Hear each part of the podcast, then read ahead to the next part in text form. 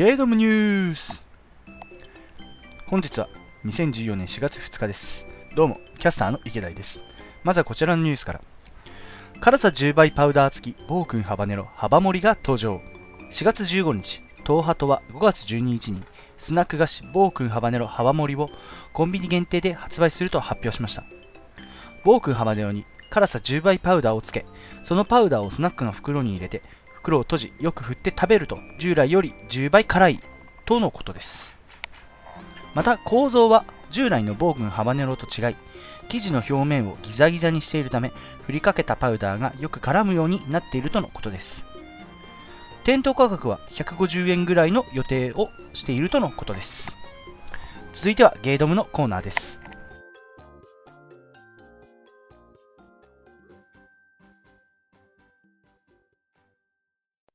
ゲードム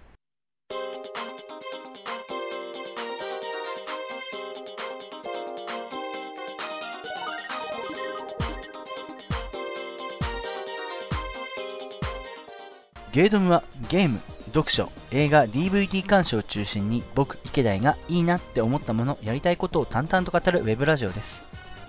はい。なんか冒頭変なことやってましたけど、まあ、気にしないでください。嘘です。でですね、まあ、このオープニング、あの、プラスチックアドベンチャーが流れてる前と後で、話してることが近況報告だから一緒じゃねえかって思ったんですよ。なので、まあ、ちょっとそのオープニング前、違うことやってみようかなと思ったのが、そのさっき言ったゲードムを、僕が気になった記事をニュース風に言ってみる。実際にその今回出た暴君ハバネの浜盛りが出るっていうのは本当です。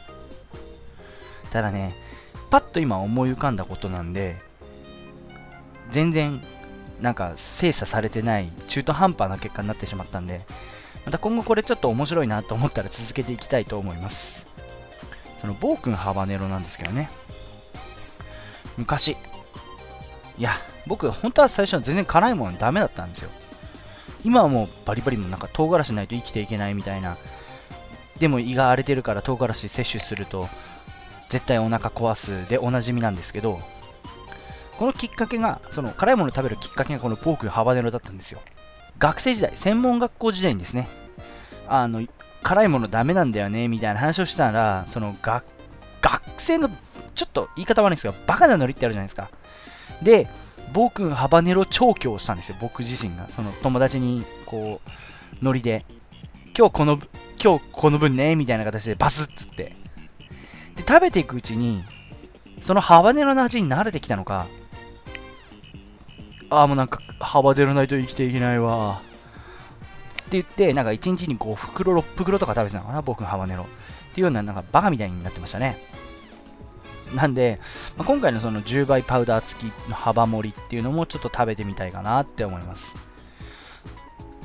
どうだろうね。最近のハバネロ、僕のハバネロね、甘いんですよね。辛くない。そんな辛くない。きっと僕がバカになってるのかな。はい。で今日、あの、試験資格試験行ってきましたよ。えっ、と、情報処理試験の基本情報技術者試験だっけかな基本情報試験を受けたんですけどね。多分結果は聞かないでください。無理だ。わかんねえ。もう、もう、もう、もう、もう、もう、分かってます。なんでね、えー、来月か再来月は楽な試験を受験したいと思います。それではですね、えー皆さんからの、えーお便りいきますか、お便り。お便りのコーナー。はい、まずはツイッターでお便りいただきました。中ちゃんマンさん。ありがとうございます。なんか今、カッコちゃんマンって入ってるの面白いです。ドムッス第13回拝聴これまでの総括ということで、今回もじっくり聞かせていただきました。個人的には12回が一番好きです。通勤電車で池田さんの語りに耳を傾け、頭で映像を想像しながら映画一本見たような気がし、気になってましたよ。しかし、デスノート12回とはすごい。じゃ、学生時代、僕はバカだっただけです。すごくないんです。真似しない方がいいです。12回ですね。12回、改めて聞いたんですけど、これ絶対ゴーストライター見たいって思えない。やっぱサスペンスを一本一本丸語りって難しいですね。あいつもありがとうございます。じゃ次、真下はじめさん、ありがとうございます。第13回聞きました。3週ヶ月おめでとうございます。配給、私も見ています。部活やってた頃を思い出しますね。ガンプラ会も楽しみにしてます。ありがとうございます。ね配給今日3話やってましたね。で、とりあえず、いつ試合すんだって。長い。今回はあの、月島と山口が初登場しましたね。いやー、いいね。こう、丁寧に、あの、作品を作ってるあたりが、いいですね。丁寧で言えば、ジョジョも結構、ね、第3部始まりましたけど、スターダストクルセイダーズ。あれもかなり丁寧に作られてます。今回見てるのは、その配給とジョジョ、あと魔法科高校の劣等生、あとノーゲームノーライフ。この4本を見てるんで、また、これもおすすめなんで、特にジョジョと魔法科高校の劣等生はおすすめなんで見てください。配給はテレビで、あと残りの3本はニコニコ動画のオフィシャルで見てますので、まあ、あの、アニメ過疎地にいる方でも全然見れます。僕も見てます。過疎地なんで。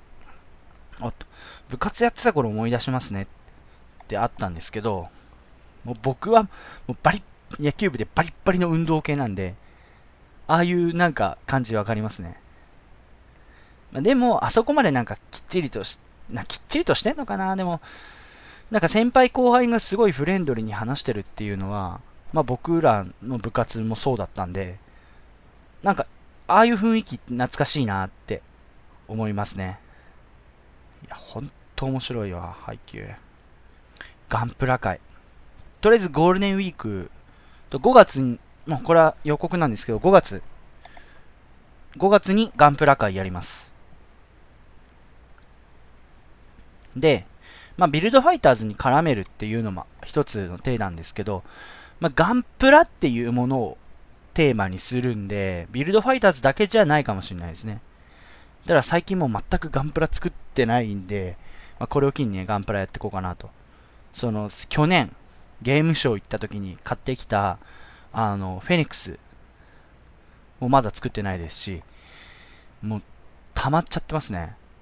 マスターグレードの武者ガンダムマーク2徳川家康バージョンとか、全く作ってないです。それも作りたいんですけどね。とりあえずゴールデンウィーク中にじゃあ作りますか。フェニックスと武者ガンダムマーク2。これに関しては作ります。もう言っとけば、なんとかなるでしょうと。ありがとうございます。じゃ最後、Gmail で、かなしょうさん。いつもありがとうございます。Gmail でね。ドムッス、かなしょうです。第13回聞きました。過去の放送を振り返って自分のナンバーワン回はゲーム福袋回です。福袋のソフトを読み上げていくのに自分のものではないのにワクワクしました。年1回の企画じゃなくてもこちらは大歓迎です。その他にもパシフィックリム、配給などはマスターのおかげでお気に入りの作品となりました。感謝です。これからもいろいろな作品を紹介してくださいね。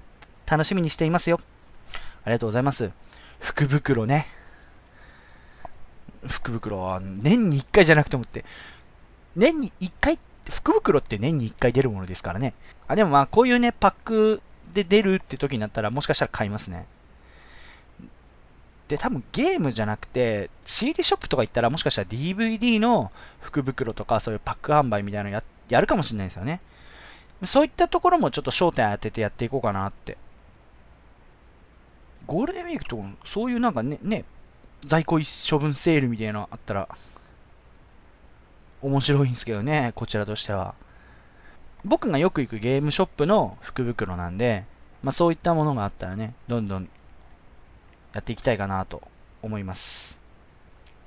それからもう一つ、そこのゲーム屋の企画で、1000円でゲームソフトを売るっていうゲームソフトガチャってあるんですよ。それをやってみる。動画で撮って。っていうのも一瞬考えたんですけど、やめます。はい。いや、ありがとうございます。これからもね、その、まあ、鑑賞さんに刺さる作品を見っけていきたいなと思います。もちろん金賞さんだけでなく、このラジオを聴いてくださるリスナーの皆さんのなんか心に引っかかるなと思う作品をどんどん紹介していきたいので、またよろしくお願いします。はい。じゃあ今回ですね、本題に入りましょう。まあ、今回の本題何するかっていうと、先週の予告通り仮面ライダークーガをやります。ただ、なんか平成ライダーを兼ねて仮面ライダーも、ん？んじゃあ、仮面ライダークーガから平成ライダーも語るよって言ってたんですけど、なんかクーガの台本作ってたら、クーガだけで1本取れるって思ったんで、クーガだけ1本取ります。また平成ライダーは別の機会にやります。はい。それでは、どうぞ今一瞬、変身ってやろうと思ったんですけど、やめた。ゲーム。ドラマの時間。今回はですね、こちらの方を紹介したいと思います。仮面ライダークーガ。仮面ライダークーガ2000年から2001年にかけてテレビ朝日系で日曜日に放映された特撮テレビドラマ作品および作中で主人公が変身するヒーローの名称である。キャッチコピーは A New Hero, A New Legend あらすじを紹介します。西暦2000年長野山中の九郎ヶ岳において謎の遺跡が発掘されようとしていた。しかし遺跡の中に置かれ置かれた。しかし遺跡の中に置かれた棺の蓋を開けた時目覚めた謎の存在によって夏目教授らの調査団は全滅させられてしまう。遺跡を調査していた長野県警の刑事、一条薫の前に無断で入ろうとする若い男が現れる。問いただす一条にその男は暴言家五代祐介と名乗った。証拠品であるベルト状の異物から五代は戦士のイメージを感じ取る。そして警察署に現れる異形の怪物。五代はとっさの判断でベルトを装着する。そして五代の体は白い装甲に覆われていき、戦士空ガになってしまう。苦戦の末に謎の怪物を倒し、戦士空が名を告げずに去っていく。これでこの事件は解決し、人々は謎の生物を未確認生命体と呼んだ。だが、この騒動はやがて起こる未確認生命体次元の助走に過ぎなかった。はい。で、この主人公の五代祐介が、えー、今でも活躍します、小田切長さん。長野県警の一条刑事を、えー、桂山慎吾さんがやってますね。演じてます。でですね、今回のおやつさんポジション、鬼太郎さんが演じてますね。なんかカレー屋の店主をやってますね。えー、まあ今回その仮面ライダークーガを語るにあたってですね、今回はそのクーガ、ライダーにピックアップするわけではなく、その作品、世界観について、またストーリーについてちょっと語りたいかなと思いますね。まあまずじゃあなぜ、その作品とかピックアップしたか。いいなって思ったかっていうと、まあ、まずリアルなところですね。その現実世界でもし本当にこの未確認生命体が現れた、暴れた時、人間や人間の、人間じゃないな、警察とかマスコミの動き方、どういった騒動になるかっていうのがちょっとリアルに描かれているんじゃないかなって僕は思いますね。例えばなんですけど、えまあ、今回、その未確認生命体は人間を殺していくんですけど、まあ、この事件人間が殺人事件を起こしたわけじゃなくて、変な怪物じゃないですか。だから、熊や狼による被害を担当する、えー、警備課に所属している一条さんが対応したんですよね、最初。で、まあ、なんか怪物だからっつって特別班が設けられる。その、編成されるっていうような話の展開ですね、警察としては。でですね、えー、まあ、僕らは、見てる側としては仮面ライダークーガは正義の味方っていう形で認知されてはいるんですけど、その、仮面ライダークーガの世界では、未確認生命体4号、結局その、怪人であるグロンギって言われるんですけど、そのグロンギと同列に扱われてるんですね。だから最初の方はですね、普通に、こう、クーガとグロンギが戦っているところを警察が銃で狙うっていうシーンもあったりしました。でですね、マスコミもですね、怪人を倒してる間はやっぱヒーローとして扱うんですけど、えー、話の展開上、どんどんどんどん、まあ、怪人も強くなるんで、クーガも強くなるんですよ。で、その必殺技によって、まあ、街に甚大な被害が出るんですね。そしたらもう手のひらを返してね、あいつやべえんじゃねえかっつっ。ま、これはちょっと、あの、前回というか以前なんかで話したと思うんですけど、もうあれ、あの事件があってですね、もう手のひらを返す感じ。まるで最近のおぼかたさんのことを扱うマスコミと全く同じ対応するんですよ。そういったところとか見てるとね、面白いですね。あと世界観として、まあ、怪人と空ガの違い。やっぱ昭和の仮面ライダーとか初期のその1号2号とかって結局ショッカーに改造された仮面ライダーだってまあショッカーの怪人と同じ感じじゃないですか。で、クーガも結局一緒で、そのグロンギが人間、人間体で呼ばれるものと怪人体で呼ばれる、二つの、えー、状態があるんですけど、その状態が変身するプロセス。また、五代祐介が仮面ライダークーガに変身するプロセスっていうのはもう全く同じものとは似てるんですね。だから、えー、その五代の体によく知ってる医者、五代の体についてよく知ってる医者、椿さんっていうんですけど、その椿さんが物語の当初というか、その五代の体を知った時から、このままだと戦うだけの生物兵器になるぞ、と作品内で常に五代に警告してます。その警告に対して五代は、大丈夫っつってサムズアップするんですね。で、このサムズアップがかなりこの今回クーガであるの重要な仕草であり、五代を象徴する仕草でもあるんですね。あの、だから今やってる仮面ライダーガイムのロックシード、クーガもロックシードになってるんですけど、そのロックシードにもそのサムズアップしたクーガの手っていうものが入ってますね。書いてあります。で、まあ、グロンギを倒す方法っていうのが、そのベルトを破壊されると爆発して死ぬんですよ。で、そのベルトも実はクーガのベルトに似ているんですね。で、そのベルトにアマダムって呼ばれる石が入ってて、その石の力で変身してるんですよ。で、クーガも実は同じ石で変身してるんで、同じ石で変身してるんですね。だからクーガも最後のグロンギ、未確認生命体第0号と呼ばれているン・ダグバ・ゼバを倒すために戦うための生物兵器になるあの決意をしたりするんですね。だそういう変身することへの葛藤、あと周りの人の心情、そのそういった状況においての周りの人の心情を描いた人間ドラマとしてもすごく興味っていうか面白い作品ですね。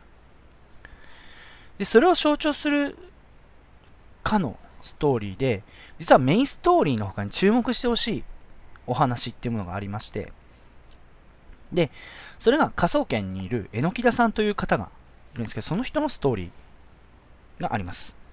この榎木田さんという人は、直接グロンギと戦わないんですね。じゃあ何をしてるかっていうと、どんどん強くなる未確認生命体に対して、それに対して強力な武器を作っているという、まあ、科学者、まあ、警察なんですけどね、科捜研の人間でして。で、この方にシングルマザーなんですよ。だから、まあ、まあ、じゃあ何かっていうとですね、そのどんどん未確認生命体が強くなっていく。だからどんどん兵器を強くしなきゃいけない。その思いで徹夜や休日出勤も多く、家に帰ることもままならない状態が多かったりするんですね。そのために、一人息子との約束をないがしろにしてしまうといったことがよくありますね。で、これが、その、たった1話で終わるわけじゃなくて、その、年間通して、あの、語られるお話なんですよ。で、大概、また約束破って、みたいに、その、榎木田さんのお母さん、だから息子さんにとってはおばあちゃんですね。おばあちゃんに電話越しで怒られて、今そういうこと言ってる状態じゃないの未確認出ててっていう電話のやり取りが主なんですけどね。で、この一件に対して、その未確認に対して一緒に研究している考古学者のジャンっていう、まあ外人の方がいるんですけど、まあその人がこの問題にちょっと手を出したんですね。だからもうまたごちゃごちゃし始める。そのジャンの存在でもうちょっとごちゃごちゃするっていうんですよ。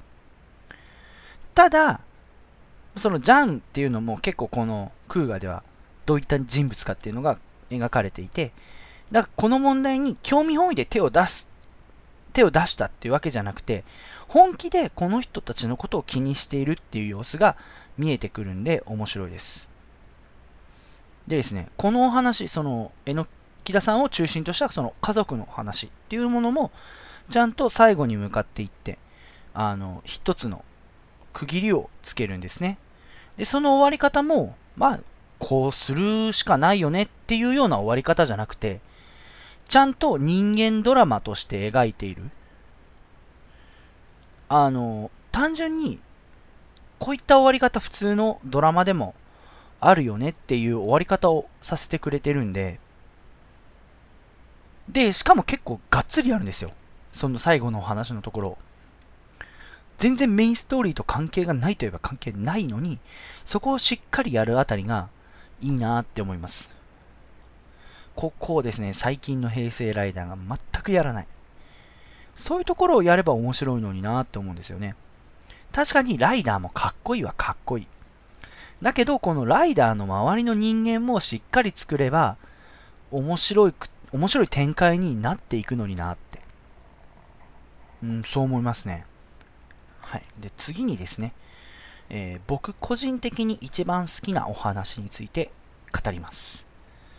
それはですね、42話の戦場、サブタイトル戦場からの43話現実。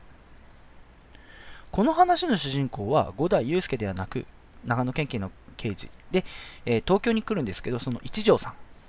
もう、もうがっつり東京で、その特別班に編入されて、編成されてるんですけど、まあ、じゃあ、この話どういった話かっていうと、まあ、第1話で亡くなった大学教授の夏目教授さん、夏目さん。その娘の美香ちゃんのフルートの演奏会に一条さんが行くというお話です。そこに怪人が現れて、それを空ガが倒して終了という話では全くないです。実はですね、この42話戦場の前半でですね、もうクーガーによって倒されます、怪人は。その後、クーガーもう出てきません。ほぼほぼ出てきません。だこの43、42話43話っていうのは、本当にミミカちゃんのフルートの演奏会に、え、一条さんが行く。おなその、ね、演奏会を行くから花を買ってくんですけど、花の、どういう花を買っていいかわかんないから、お花屋さんにどんな花を買っていいか、みたいなことを聞いているであろう一条さん。うん、なんでそうあろうかっていうと、その風景を結構遠いところから映してるんで、ただちょっとこう、お花どれ買っていいかわかんないんですよねっていう感じが出てたシーンとかがあって、すごい面白かったです。で、まあ、えっ、ー、と、じゃあ何が起きるかっていうとですね、ここではですね、演奏会を主催した社長を人質に、立てこもった犯人を、まあ、一条さんが知り合いの刑事と一緒になって解決するという刑事ドラマです。で、最後、まあ、そのミカちゃんの目の前でですね、犯人を取り押さえるんですけど、まあ、その様子を見たミカちゃんが、ちょっと恐怖を覚えるんですね。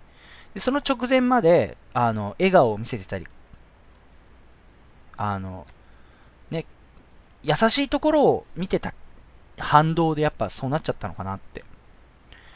で、その犯人を取り押さえるときも、未確認生命体を倒すときに使ってるような大口径、そう入南部じゃない。ものすごい大口径の銃で撃ってて、これ絶対死ぬよと 思うんですけどね。で、そのまあそのミカちゃんのセリフがすごい印象的で、まあその、後でその同じ演奏会にね、をその聞きに来た5代に対して怖かったんです。すごく。その前に笑った顔の一条さんを見てたから。多分余計に同じ人じゃないみたいで。やっぱその知ってる人の知らない一面を見ちゃったっていうのもあるんでしょうね。で、それに対して五代は美香ちゃんに対して、でも、本当の一条さんだよ。そういう一条さんもいるんだ。怖くて嫌だけど、どうしようもなくいちゃうんだ。って言うんですね。で、自身もやっぱクーガになって、グロンギンに対してやっぱ戦ったりして、本来そういうタイプの人間じゃない。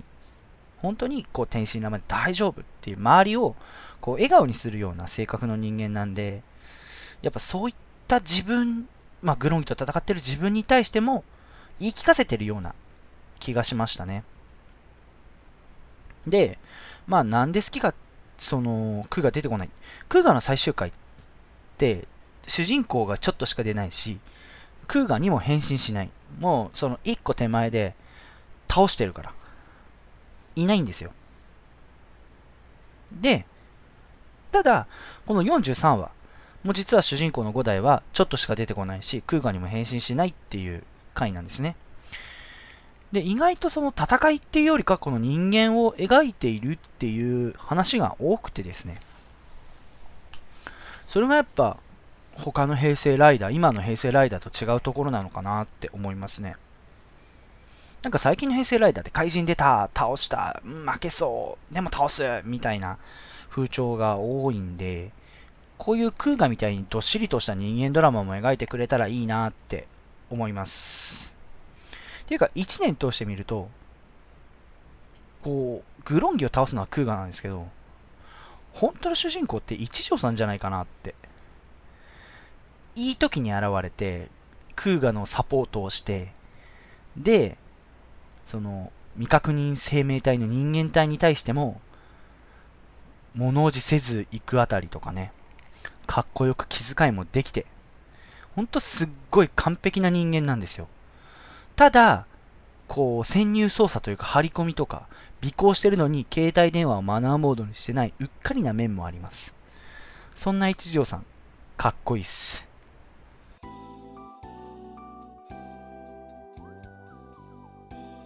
ゲードムエンディングです。いや、最近の平成ライダーってかまあ、今やってるガイムですけど、なんか子供に見せちゃいけないような気がしてきたんですよね。だって、あの、変身解除してる最中の女性の、ね、腰にガッて手を当てて、あの、ね、変身アイテムであるロックシードを奪っていく主人公とかね。今日に至ってはまだ見てないんですけど、なんか変身してる最中に後ろから狙うとか、なんか、悪くはないんですよけど、子供向けで考えると、ちょっとなーっていうのが多い気がします。そういえばさっきクーガーで言い忘れてたんですけど、クーガーで僕の大好きな声優のトーチさんが出てるんですよね。とか松山隆さんとか磯部さんとか出てるんですよ。で、えー、ナレーションは立木文彦さんで、作中のラジオで毎回毎回諏訪部純一さんがいい声で喋ってるっていう、意外と今活躍してるアニメ声優の方が出てて、で、トーチさんとかに関してはもう顔で、いや、俳優として出てますね。はい。ちょっと喋りすぎたから、いきますか。はい、えー、はい、この番組では皆さんからのお便り、番組の感想、誹謗中傷、嵐コメントを募集しております。まあ、注意点は、今回僕の話はラジオを単純につまんないとか言うのはいいんですけど、仮面ライダーとかクソだしマジで。みたいに作品を単純につまんないとか批判するのはやめてください。まあ、嫌いな人は嫌いですからね、仮面ライダーとか。じゃあ、すべてのお便りは、メールアドレス、ガノモ617アットマーク gmail.com、ganomo617 gmail.com、ツイッターアカウントは僕個人のアカウント、池田287。噛んだ。ツイッターアカウントは僕個人のアカウント、池田2887、IKE アンダーバー DAI2887 に直接リプライ、または、ハッシュタグゲードム、ひらがなでゲードムまでお願いします。来週はですね、配信日的には4月27日でもゴールデンウィーク入ってるんでね、まあ、ちょっと旅行について語りたいと思います。まあ、僕はですね、実家のお茶摘み、もうお茶のシーズンなんで、忙しくてこの時期旅行とかに出かけたことはまあないです。だからゴールデンウィークは働く。頑張って働く習慣です。会社休んでね。まあ、なんでその旅行について語りたいんで、まあ、名付けて、ゲードム観光、なっちゃって。まあそ、そのタイトルは嘘な、まあ、冗談なんですけど、ちょっと旅行感について語りたいかなと思います。はい。それじゃあ、今日はここまで。いけたい。おっと。それじゃあ今日はここまでお相手は池田でしたさようなら